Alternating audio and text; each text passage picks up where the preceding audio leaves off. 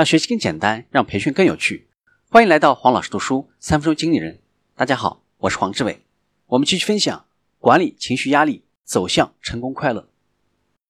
建立自我价值的方法，第一个，言出必行，言出必准。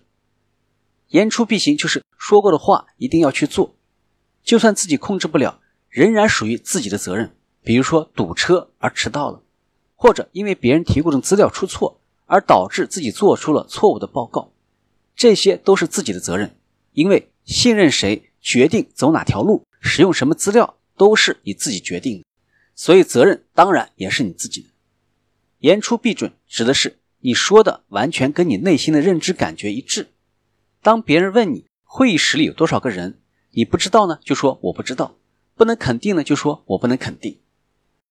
第二个，有所为，有所不为。量力而为，按照自己的能力去决定做什么、做多少，这是爱护自己、尊重自己的表现。当然了，每次做事都比上一次的目标高一点，这能够让自己进步和成长是好的。但是不要做过分超出自己能力的事情。第三个，接受自己，肯定自己。接受自己就是不要否定自己。否定自己的人会容易否定别人，妒忌别人，对别人的成就看不过眼。否定自己的人总会找机会去证明自己不够好，否定自己的成就，或者事事要求完美，不允许自己有错。我们来看如何建立自信。